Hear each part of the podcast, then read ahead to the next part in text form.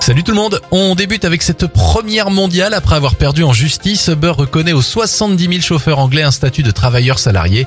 Bonne nouvelle, les chauffeurs bénéficient depuis hier de droits sociaux tels que les congés payés.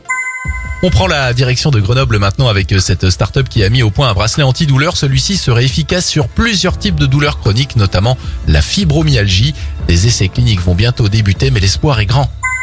On termine avec euh, cette bonne nouvelle pour Thomas Pesquet. Notre astronaute français sera le prochain commandant de la Station spatiale internationale dont le décollage est prévu le 22 avril prochain. C'est la première fois qu'un Français dirigera une mission spatiale. Le Français a promis de faire de nouvelles photos de la Terre vue de l'espace. C'était votre journal des bonnes nouvelles. Vous pouvez bien sûr le retrouver maintenant en replay sur notre site internet et notre application Radioscoop.